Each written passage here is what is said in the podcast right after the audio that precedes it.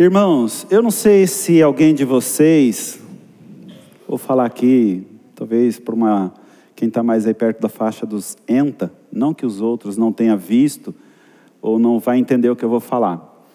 Mas quando eu era pequeno, eu via talvez algum desenho, seja ele pela televisão ou até mesmo por uma historinha em quadrinhos, onde alguém encontrava uma lâmpada, né? E esfregava aquela lâmpada e saía um gênio e aquele gênio saía e dizia assim: Você tem direito a três pedidos, três desejos. Quem já viu uma cena como essa?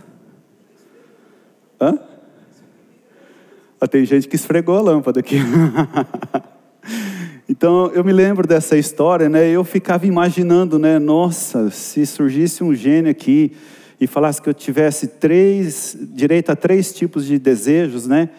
Eu na minha limitação de criança, na minha limitação pequena, né, eu pensava em algumas coisas, né? Mas se isso hoje acontecesse, né, se de repente surgisse alguma coisa assim, você tem direito a um desejo, o que, que você pediria? Deixa para você pensar, não precisa externalizar, externalizar não. O que, que você pediria se porventura você tivesse uma situação onde surgisse e falasse assim: você tem direito a um desejo para que ele se cumpra.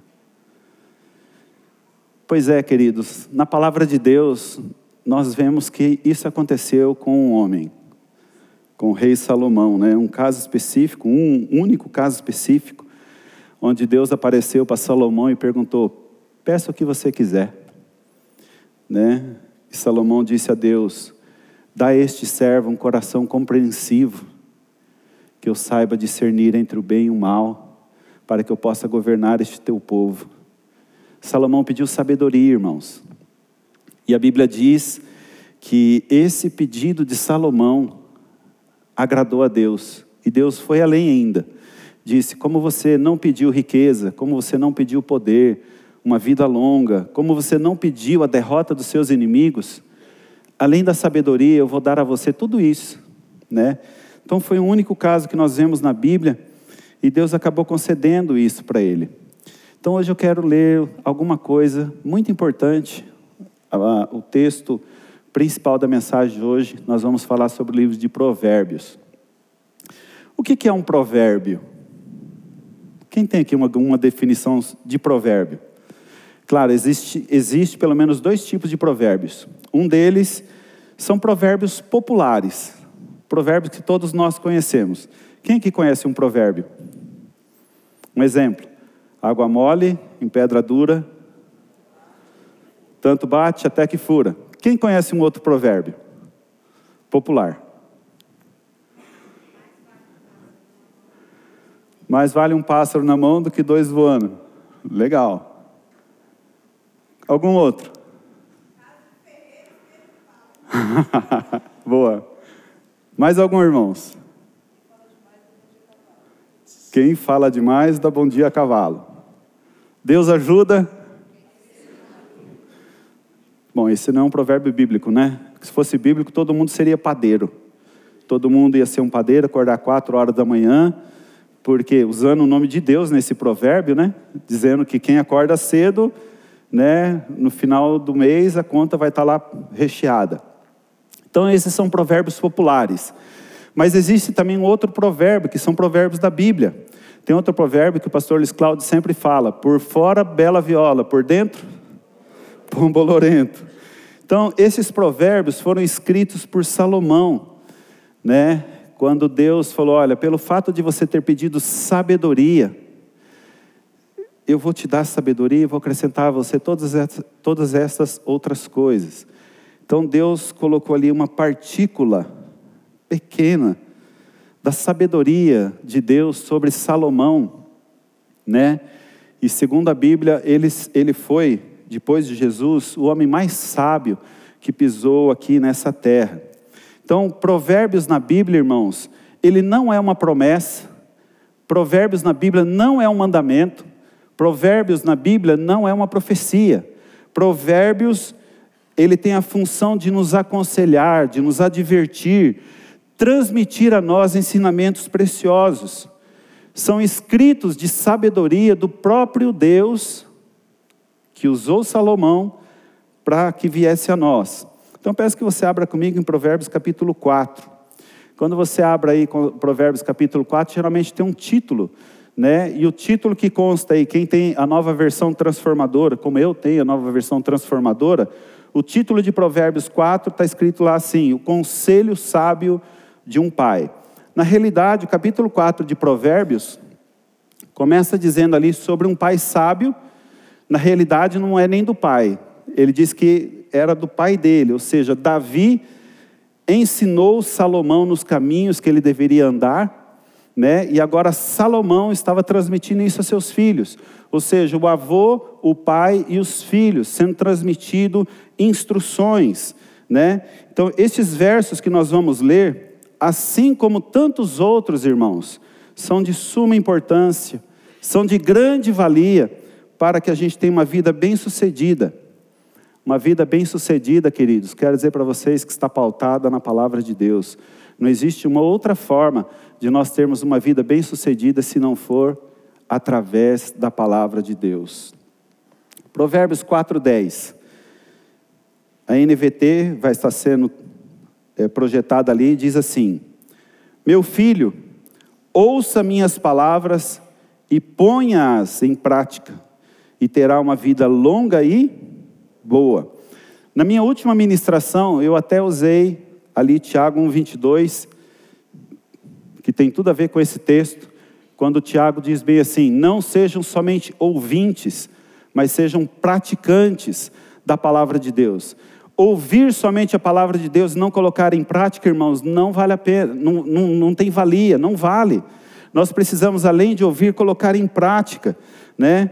Então, o resultado de colocar em prática a palavra de Deus, nós vemos ali, é uma promessa de uma vida longa e boa. Versículo 11, Salomão continua dizendo: Eu lhe ensinarei o caminho da sabedoria e o conduzirei por uma estrada reta. Este caminho da sabedoria, irmãos, tá, está ligado ao temor do Senhor. Versículo 12: Quando andar por ele, nada o deterá, quando correr, não tropeçará. Apegue-se às minhas instruções. Está falando da palavra de Deus. Não as solte. Guarde-as bem, pois são a chave, pois são a chave da vida. Chave da vida. Qual é o poder da chave? Para que serve uma chave? Abrir e fechar, irmãos. É o poder que a chave tem. Sabe, queridos, existem pessoas que vão encontrar muitas portas fechadas nessa vida. Existem pessoas que vão passar essa vida, irmãos, sem ver o bem. Existem pessoas que vão passar por essa, vida, sem experimentar aquilo que Deus tinha para elas. Por quê? Porque escolheram andar por um caminho contrário à palavra de Deus. Porque escolheram andar por um caminho onde Deus não estava. Então, irmãos, existe um, um, versículo poderoso, não precisa abrir, mas existe um versículo poderoso que nós encontramos lá no livro de Isaías, capítulo 1, vers, versículo 19, onde Deus assim: Se vocês quiserem e me ouvirem, vocês comerão o melhor dessa terra. Portanto, se recusarem, vocês serão devorados pela espada. Então, olha só que interessante. Se vocês quiserem, outra tradução diz, ouvir e obedecer, comerão do melhor dessa terra, mas se recusarem, serão devorados pela espada. Então, irmãos, nos mostra que a palavra de Deus, ela nos dá o poder de escolha. Nós escolhemos, irmãos, aquilo que nós vamos fazer, as bem-aventuranças para aqueles que obedecem, para aqueles que trilham o caminho do Senhor. Nós vemos vários versículos, várias passagens na Bíblia falando sobre isso como também existem tantos outros falando das dificuldades daqueles que não obedecem. Então, Deus nos deu essa capacidade de escolher. Então, nós precisamos estar atentos. Versículo 13, Salomão continua dizendo, melhor, repetindo aqui o versículo 13: Apegue-se às minhas instruções, não as solte, guarde-as bem, porque elas são a chave da vida. Então, esses quatro versículos que nós lemos, 10, 11, 12 e 13, falam sobre andar no caminho da sabedoria. Os próximos quatro versículos que nós vamos ler falam sobre aqueles que andam, sobre aqueles que trilham os caminhos maus. Versículo 14, ele diz para os seus filhos: Não imite a conduta dos perversos, nem siga pelo caminho dos maus, nem pense nisso, não vá por este caminho, desvie-se dele e siga adiante. Pois os perversos não dormem enquanto não praticam o mal, não descansam enquanto não fazem alguém tropeçar, comem o pão da perversidade e bebem o vinho da violência. Versículo 18: O caminho dos justos, repita comigo: o caminho dos justos é como a primeira luz do amanhecer, que brilha cada vez mais até o dia pleno clarear. Então Salomão compara aqui o caminho dos justos, né, como a luz do amanhecer.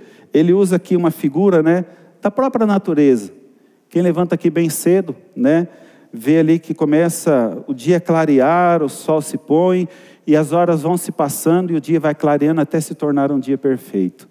Então Salomão faz essa comparação para o caminho dos justos. E aqui no versículo 19, Salomão faz uma diferenciação entre o caminho dos justos e o caminho dos perversos. Então, o caminho dos perversos, algumas traduções usam aí o caminho dos ímpios, o caminho dos maus, é como a mais absoluta escuridão.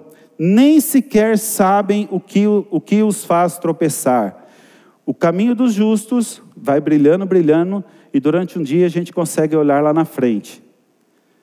Mas o caminho dos perversos, dos ímpios, dos maus, é como a escuridão, eles não conseguem ver lá na frente. E o texto diz o quê? Eles nem sabem o que os faz tropeçar. Nós lemos ali atrás no versículo 12 que o caminho dos justos, ele corre e não tropeça. E enquanto aqui nós vemos que o quê? Ele nem sequer sabe o que o faz tropeçar. Então, irmãos, o caminho dos desobedientes, dos ímpios, é a mais absoluta escuridão. É um caminho cheio de armadilhas. São muitas coisas ruins que estão escondidas, né? E nós precisamos saber essa diferenciação entre o caminho dos justos e o caminho dos perversos. Versículo 20: Meu filho, preste atenção ao que digo, ouça bem as minhas palavras. Enquanto eu estava meditando nesse texto, eu me recordei, e na realidade vou tocar em vários assuntos que eu falei na minha última ministração. Na minha última ministração eu usei Romanos 12, que diz lá, né, para nós apresentarmos os nossos corpos, o nosso corpo como um sacrifício vivo, santo e agradável a Deus. Depois fala que nós não devemos nos conformar com este mundo, né, mas renovar, transformar a nossa mente para que a gente experimente qual é a boa, agradável e perfeita vontade de Deus. Então, irmãos, aqui nós vemos que nesse texto também fala sobre o nosso corpo, né? Fala aqui o versículo 20: ouça bem as minhas palavras, fala dos nossos ouvidos, versículo 21. Não perca de vista, mantenha-as no fundo do coração, pois elas dão vida a quem as encontra. Sabe, queridos, a palavra de Deus tem esse poder de dar vida a quem a encontra, e também saúde a todo o corpo. Versículo 23: Acima de todas as coisas, guarde o quê? Guarde o seu coração, pois ele pois ele dirige o rumo de sua vida. O versículo 24 fala que nós devemos cuidar da nossa língua, evite toda conversa maldosa, afaste-se das palavras perversas. O versículo 25 fala dos nossos olhos, olhe sempre para frente, mantenha os olhos fixos no que está diante de você. Também citei na minha última ministração falando dos olhos, né? Os nossos olhos são a lâmpada. Se os nossos olhos são bons, todo o corpo tem luz. Se os nossos olhos são maus, todo o nosso corpo estará em trevas. Versículo 26 e 27 fala dos nossos pés. Estabeleça um caminho reto para os seus pés, permaneça na, na estrada segura, não se desvie nem para a direita e nem para a esquerda, não permita que os seus pés sigam o mal. Mas o versículo que eu quero me ater nessa noite é o versículo 23. Por favor, projeta de novo, versículo 23. Eu quero que os irmãos leiam comigo esse versículo, uma voz bem forte. Vamos lá? Acima de todas as coisas,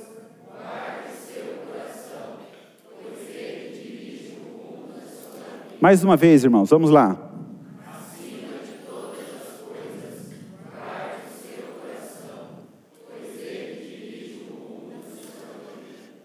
O tema dessa noite, deixei para falar sobre o tema justamente agora, porque se eu falasse lá atrás, vocês saberiam que eu ia usar esse versículo. O que devemos guardar? Repita comigo, o que devemos guardar? Vira para quem está ao seu lado, baseado nisso que nós falamos, fala para ele o que, que nós devemos guardar. Devemos guardar o nosso coração. O ser humano, ele tem a tendência de guardar coisas, sim ou não? Na realidade, alguns de nós somos até acumuladores, né? Alguém aqui conhece alguém que é acumulador? Por um tempo, minha mulher pegava no meu pé, né? Guardava um parafuso, guardava. Mas eu mostrava para ela de vez em quando quanto aquele parafuso era importante, né? Mas tem alguns lá que estão guardados há anos, e aí chega na hora dele sair da caixinha, né? Sabe, irmãos, o ser humano ele tem uma tendência de guardar coisas que precisam jogar fora. E às vezes ele joga algumas coisas que ele precisam guardar. né? Falando isso também daqui, tá? Como é importante nós prestarmos atenção nisso, irmãos. Tem coisas que nós carregamos aqui, a gente carrega, e nós precisamos jogar fora. Não precisamos carregar, Jesus já carregou. E tem coisa, queridos, que nós precisamos carregar.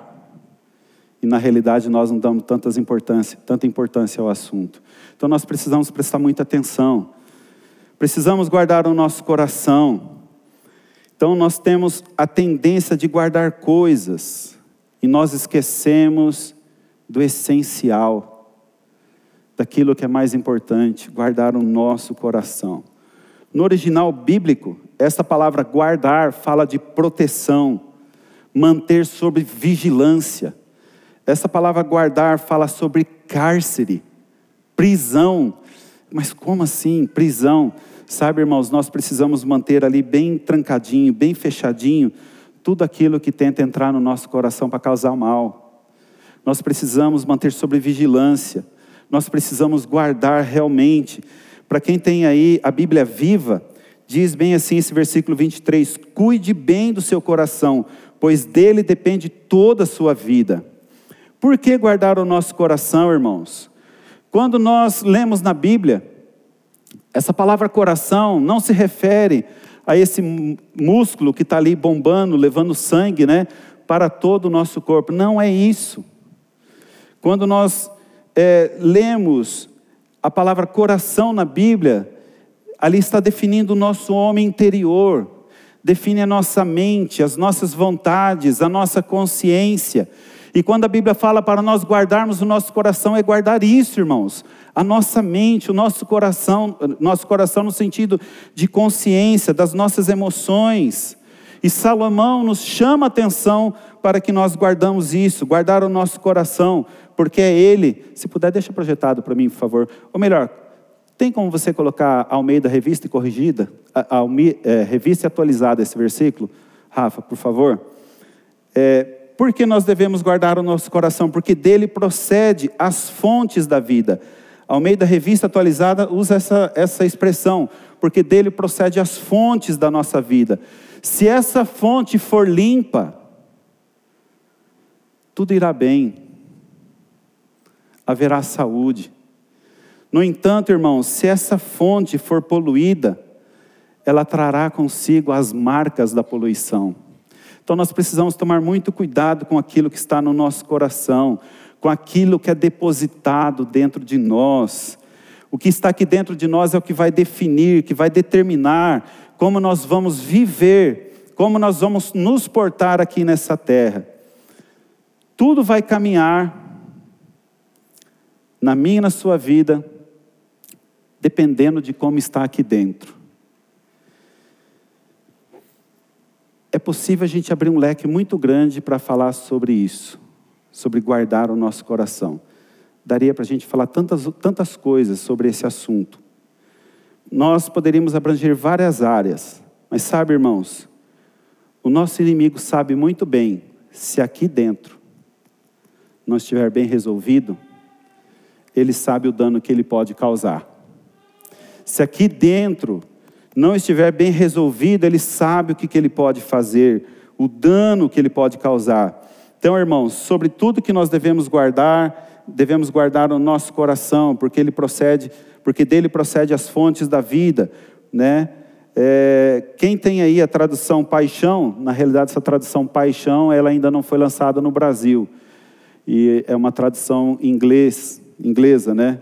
E aí eu fui lá no tradutor, eu achei bem bacana. A tradução paixão diz assim: "Portanto, acima de tudo, guarde as afeições do seu coração, pois elas afetam tudo que você é. Preste atenção ao bem-estar do seu ser mais íntimo, pois dele flui a fonte da vida. Sabe, irmãos, nós vemos em várias oportunidades na Bíblia Jesus falando sobre o nosso coração. Em várias dessas oportunidades, Jesus estava ali em colisão, em rota de colisão com os fariseus, com os religiosos da época, com os doutores da lei, né?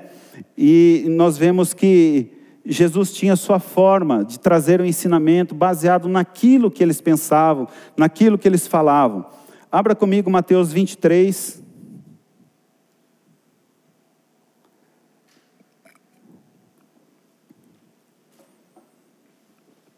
Mateus 23, 25. Diz assim: Que aflição os espera, mestres da lei fariseus hipócritas. O que é hipócritas? É alguém finge ser uma coisa que não é. Os fariseus fingiam que eram homens tementes a Deus, mas na realidade, no fundo do coração, eles não eram. E Jesus, eu vejo assim, Jesus era muito corajoso, né? Que aflição os espera? Algumas traduções diz: "Ai de vocês, né, mestres da lei, fariseus, hipócritas, Tenha cuidado de limpar a parte exterior do copo e do prato, enquanto o interior está imundo, cheio de ganância e falta de domínio próprio. Fariseus cegos, lavem primeiro o interior do copo e do prato, e o exterior também ficará limpo. Sabe, queridos, aqui nesses versos, Jesus está chamando a atenção não para os copos e os pratos. Jesus está chamando aqui a atenção é, para o interior do homem. Versículo 27. Que aflição os espera, mestre da lei e fariseus, hipócritas, são como túmulos pintados de branco, bonitos por fora, mas cheios de ossos e de toda espécie de, espécie de impureza por dentro. Então Jesus compara esses fariseus a túmulos pintados de branco, Alguma tradução usa aí sepulcro caiado. O que é o sepulcro caiado, ou túmulos pintados de branco? Os fariseus pintavam ali os túmulos de branco, porque branco tem um sinal de pureza. Com isso eles queriam mostrar o quê? Algo que eles na verdade não eram. E o que, que, que acontece? Por fora eram belos, como até próprio diz o texto, bonitos por fora, mas quando abre-se um sepulcro, quando abre-se ali um caixão, cheira mal. Por dentro, toda espécie de impureza, toda espécie de podridão. Versículo 28. Por fora parecem justos, mas por dentro seu coração está cheio de hipocrisia e maldade. Então o que, que Jesus está mostrando? Aqui dentro, irmãos. Jesus está falando do coração das pessoas. Outro texto, Mateus 12, 34. Novamente ali, Jesus, como diz os jovens aí, tendo uma treta lá com os fariseus, né? usando a linguagem dos jovens. Ele diz: raça de víboras, como poderiam homens maus como vocês dizer o que é bom e correto? Pois a boca fala do que o coração está cheio. Muitas pessoas usam essa expressão, né? Até como um provérbio, né? A boca fala do que o coração está cheio. Mas na realidade é isso que acontece, irmãos, né? O nosso coração ele é um reservatório. O nosso coração é um armazém aquilo que falamos procede do nosso coração. E a pergunta que eu faço nessa noite é: o que tem saído ultimamente da nossa boca? Quais as palavras que saem da nossa boca no nosso trabalho? Aqui na igreja, todo mundo veste uma veste de santidade, sim ou não? E essa mesma veste de santidade que nós temos aqui, irmãos, nós devemos ter lá fora também. Então, o coração de um homem, ele é um reservatório, um armazém, né? E o que sai da nossa boca revelará o que está no nosso coração. Versículo 35. A pessoa boa tira coisas boas do tesouro de um coração bom. E a pessoa má tira coisas más do tesouro de um coração mau. Olha que interessante, o texto aqui nos mostra que o nosso coração é um tesouro. Se nós somos bons, nós vamos tirar coisas boas do tesouro do nosso coração. Se nós somos maus, nós vamos tirar coisas más do nosso mau coração. Versículo 36. Eu lhes digo: no dia do juízo, vocês prestarão contas de toda palavra inútil que falarem. Por suas palavras vocês serão absolvidos e por elas serão condenados. No versículo ali que nós acabamos de ler, fala do, a nossa boca fala do que o coração está cheio. Então, esse versículo, irmãos, nós precisamos prestar muita atenção nele. Ele é de muita importância. As nossas palavras no dia do juízo, elas vão ter um peso. A nosso favor ou contra nós. Nós precisamos ter muita responsabilidade com aquilo que sai da nossa boca. Mateus 15, 7. Novamente aqui Jesus em confronto com os fariseus. Falta tempo, irmãos, eu falar de todo o contexto. O contexto aqui é falando sobre lavar as mãos. Os irmãos podem ler lá. Eu quero me ater hoje falando sobre o coração, tá? Claro que se eu falasse sobre o contexto, talvez o texto seria um pouco mais compreensível, mas hoje eu quero falar aqui sobre o nosso coração, os cuidados do nosso coração. Mateus 15, 7, Jesus diz: Hipócritas, dizendo novamente, como eu disse para os fariseus. Isaías tinha razão quando assim profetizou a seu respeito: Este povo me honra com os lábios, mas o coração está longe de mim. Olha que Jesus continua dizendo: Sua adoração é uma farsa, pois ensinam ideias humanas como se fossem mandamentos divinos. Volta ao versículo anterior, por favor, Rafa. Honrar a Deus com os lábios. Sabe, queridos, quando nós chegamos aqui para adorar a Deus,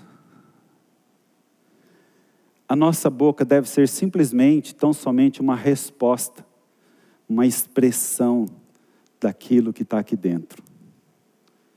Nós podemos chegar aqui, irmãos, com a, a voz mais linda, mais doce que alguém possa conhecer.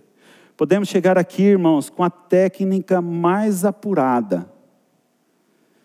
Mas se aqui dentro não estiver bem, nós podemos cantar com a melhor técnica, com a melhor voz, podemos gritar, chorar, virar pirueta. Será simplesmente, irmãos, uma performance. E Deus não está em busca de performance. Irmãos, Deus não está em busca de adoração. Se em toda a terra, neste momento, toda a terra, não tivesse ninguém louvando a Deus, se em toda a terra não tivesse ninguém levantando as mãos para o Senhor, se em toda a terra não tivesse ninguém falando obrigado, Senhor, ninguém se lembrasse de Deus, Ele continuaria sendo Deus.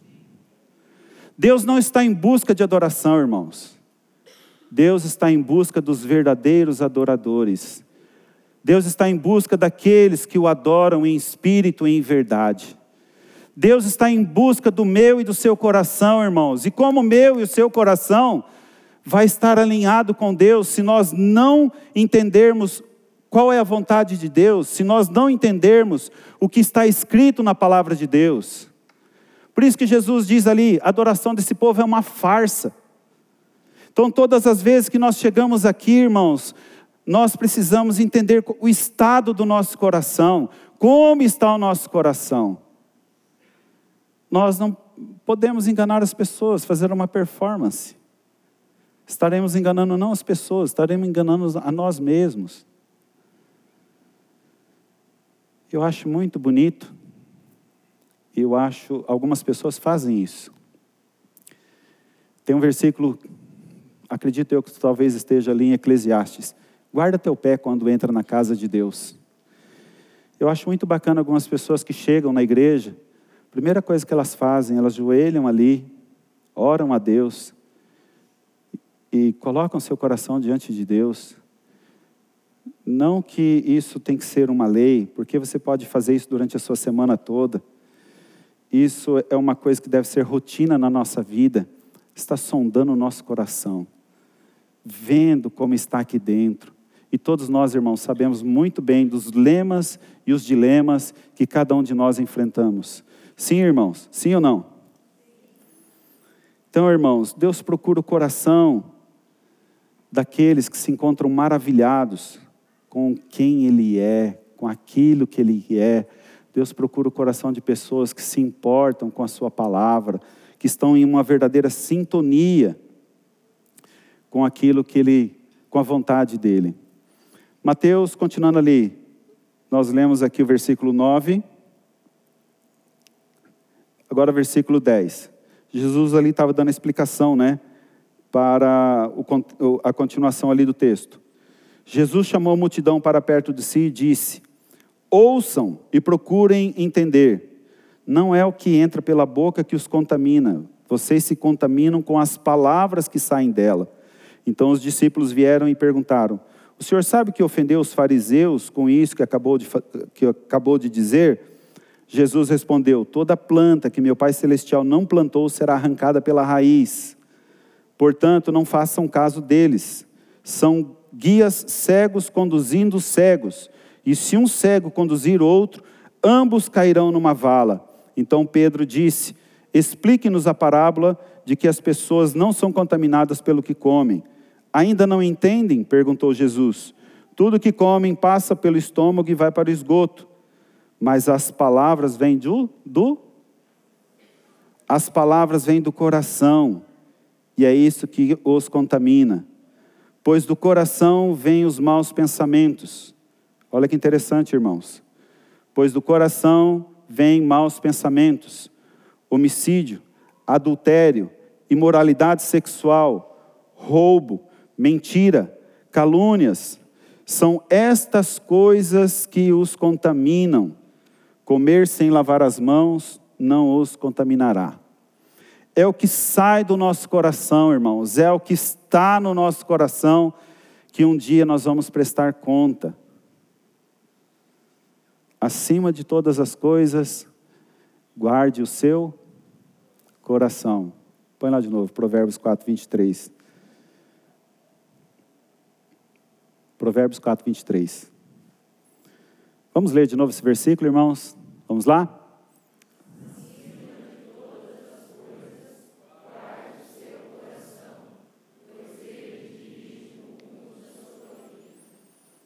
Guardar o coração.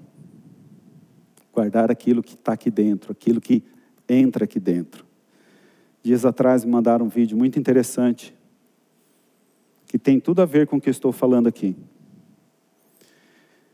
Você pega um recipiente lá na sua casa, coloca ele lá num cantinho, e aí você começa a colocar lixo dentro dele, só lixo. Aquele recipiente vai ser conhecido como? Hã? Lixeira, balde de lixo, certo? Você pega uma caixinha de madeira, uma caixinha simples de madeira, e ali você coloca a sua aliança, você coloca um anel, seu anel de brilhante, sua correntinha de ouro, aquela caixinha de madeira vai ser conhecida como?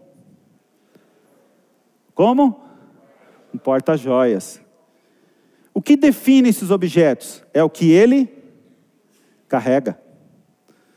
A lata de lixo, ela é conhecida porque nós colocamos lixo dentro dela. O porta-joias, ele é conhecido como porta-joias porque nós colocamos a joia dentro dele. Sim ou não? Você pega um vaso, coloca flores naquele vaso. Ele vai ser conhecido como um vaso de flores. Sim, irmãos? Precisamos tomar conta, é, cuidado com aquilo que nós carregamos aqui dentro de nós. Definimos todos esses objetos por aquilo que eles carregam dentro de si. Sabe, irmãos, nós temos um inimigo que ele é astuto. ele sabe muito bem como funciona o ser humano. Ele sabe muito bem como funciona cada um de nós. O inimigo sabendo que se ele conseguir entrar aqui dentro, ele pode fazer uma devastação. Como que o inimigo entra? Com sutilezas. Agora há pouco, eu falei lá atrás das histórias em quadrinhos, dos desenhos na televisão. E todos nós, quando, pelo menos eu quando era pequeno, é, via a figura do diabo, aquele bicho chifrudo, soltando fogo pelas ventas, com um tridente na mão, né, uma roupa vermelha. Era essa figura que a gente via, aquela coisa mais feia que tinha, né? Mas não, irmãos. A palavra de Deus nos diz que ele pode disfarçar até mesmo em um anjo de luz. O inimigo entra na vida das pessoas com sutileza. E nós precisamos mais do que nunca, mais do que nunca, do Espírito Santo sobre a nossa vida, irmãos, para nós conseguirmos discernir essas coisas. Satanás lança suas setas. E hoje, meditando naquilo que eu ia falar para vocês, eu sei que o Juninho vai lembrar dessa música. Uma música que foi lançada lá nos anos 1980, alguma coisa. A Nícia, acho que vai lembrar também, porque era da igreja onde eles participavam. Quantos aqui um dia conheceu aquela música que fala Lucy Feia? Conhece, Juninho? Levanta a mão então, né? talvez a Nícia, talvez vai lembrar também. É uma música nada cristocêntrica, mas fala de uma história. E eu vou ler a história dessa música para vocês. É da banda Resgate. E eles dizem bem assim: é uma música que ela fala como que o inimigo age, e no fim, isso vou ler uma parte da música, tá? E no fim ela fala assim do encontro com Cristo, tá? Mas diz assim sobre uma menina, que o nome dela era Lucy. Então a música fala assim: ela nasceu numa manhã de primavera, linda, bela, perfeita como uma promessa. O tempo passou e o pai da mentira, a primeira frase que Lucy ouviu, menina feia. Menina feia, menina feia. Repete quatro vezes. Então a menina era linda, bela, como uma promessa, mas a primeira coisa que o pai da mentira, o diabo, falou para ela foi que menina feia. Essa é parte da música. Desde então, dentro da mente e do coração, Lucy acreditou ser a mais feia da criação. No ouvido, todo dia martelando sempre assim: Lucy é feia. Lucy feia, Lucy feia, Lucy feia. Sabe, irmãos, é assim que o inimigo tenta convencer as pessoas, com sutilezas. Com sutilezas. As pessoas que estão ao nosso redor, talvez desde pequeno, um dia podem ter sido usados pelo pai da mentira. Não porque elas quiseram fazer isso. Quantas crianças nós conhecemos e talvez alguns de nós aqui hoje já sendo adultos, lembramos de uma criança lá atrás, onde nós sofremos bullying. Naquela época, o bullying era resolvido no soco, lá na, na saída da escola, né? Mas muitos de nós carregamos marcas por coisas que nós ouvimos lá atrás, onde o pai da mentira usou alguém para falar, e aquilo foi depositado no nosso coração. Certa vez eu lembrei de uma história um cara que ele era um médico, ele era renomado, ele era uma pessoa muito instruída. Muitas pessoas tinham sido curadas pelo estudo que ele teve, pela sabedoria que ele teve e tal, de lidar com certas situações. E um dia alguém chegou e falou: Doutor, muito obrigado porque até hoje eu não tinha conseguido resolver esse problema e o senhor foi um instrumento. Poxa, que bacana. O senhor é um homem inteligente. Ele sentado ali na cadeira, ele lembrou do pai dele falando: "Você é um burro, você não vai dar em nada". E ele carregou aquilo lá por, por toda a vida dele. Sabe, irmãos, pequenas palavras que se a gente não cuidar, essas pequenas palavras, elas nos marcam. Um vaso de flor um vaso de lixo. Ou melhor, um vaso de lixo ou um porta-joias. Nós precisamos entender quem nós somos, irmãos. Estou me fazendo entender? Se eu estou, você fala amém. Então, irmãos, o inimigo tenta nos convencer todos os dias que nós não somos um porta-joia, não, nós somos uma lata de lixo.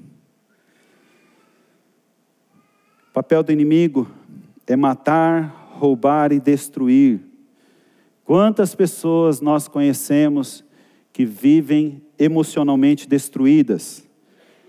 Quantas pessoas nós conhecemos? Ainda hoje eu vi uma história muito triste de alguém que eu já conheço há muitos anos, onde ele tem falado assim: Eu tenho ouvido uma voz dizendo para mim, não vale a pena viver, preciso dar um jeito. Meu Deus, misericórdia. É o pai da mentira. É o pai da mentira que fala isso, irmãos. É o diabo. Sempre há uma esperança. Para quem tem Jesus, queridos, sempre há uma esperança. Pessoas tentam tirar a sua própria vida porque elas não conseguem enxergar uma luz no fim do túnel. Quantas pessoas carregam um enorme peso em suas costas por conta de um passado vergonhoso, por conta de um passado triste, não consegue se livrar dele. Foi para isso que Jesus veio, irmãos. A Bíblia diz que Jesus não veio para os sãos, Jesus veio para os doentes, Jesus veio para os imperfeitos, Jesus veio para destruir as obras de Satanás, Jesus veio para desfazer as acusações que estão na nossa mente, Jesus veio para nos colocar em liberdade, Jesus veio para nos tirar todo o peso, toda angústia.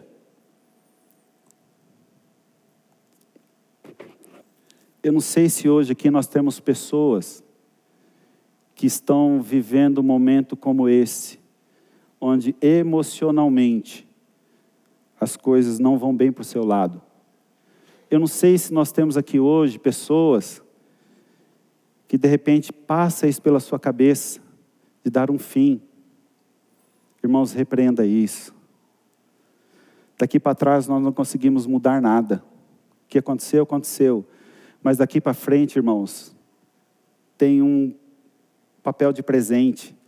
Daqui para frente, meus irmãos, colocando nas mãos de Deus, nós podemos ter a confiança de que vai ser melhor.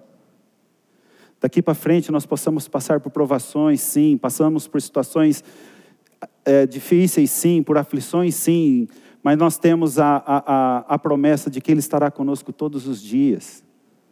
Enquanto nós estivermos aqui, nós podemos acreditar, Deus Emanuel, Deus está conosco. Então, irmãos, aquilo que nós carregamos aqui dentro define quem nós somos, define o que somos. Quando nós vamos lá para Gênesis, no princípio de todas as coisas, primeiro versículo da palavra de Deus diz: A terra era sem forma e vazia, o Espírito de Deus se movia sobre a face das águas. Num dado momento, Deus falou: haja luz e houve luz. Então, quando nós vamos ali para Gênesis, irmãos, nós vemos que todas as coisas foram criadas pela palavra de Deus. Deus Pai, Filho e Espírito Santo estava ali.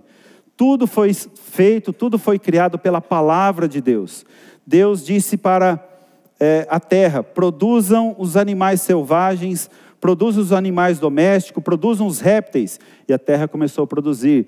Deus disse para a terra: produzam as árvores, árvores que dê frutos, que dê sementes, e a terra começou a produzir. Deus disse para os rios e para os mares: produzam os animais marinhos, os peixes, e eles começaram a produzir. Mas quando Deus foi fazer o homem, Deus olhou para si mesmo. Deus Pai, Filho e o Espírito Santo. Deus olhou para si mesmo. Façamos o homem a nossa imagem a nossa semelhança. Conhecemos a história que Deus colocou as mãos. Todas as outras coisas foram feitas pela palavra. Deus pegou ali um punhadinho de terra, fez o homem, aquele boneco ali de terra, inanimado, e a Bíblia diz o quê? Deus soprou sobre ele o seu fôlego. Deus soprou o fôlego de vida sobre ele. Então, irmão, eu e você somos criados à imagem e semelhança de Deus. Põe mão no seu coração. Diz: Eu sou a imagem e semelhança de Deus. Fala para quem está ao seu lado, fala, você é uma pessoa criada à imagem e semelhança de Deus. Irmãos, quando Deus soprou sobre o homem o seu fôlego de vida, Deus soprou sobre ele o seu espírito, Deus soprou sobre ele o seu próprio fôlego de vida. Nenhuma outra coisa criada, nenhuma outra criatura foi feita à imagem e semelhança de Deus. Guarde o seu coração, cuide do seu coração, porque dele procede as fontes de vida, pois ele dirige o rumo da sua vida. Vamos ficar em pé? Pediria o pessoal da música que viesse aqui.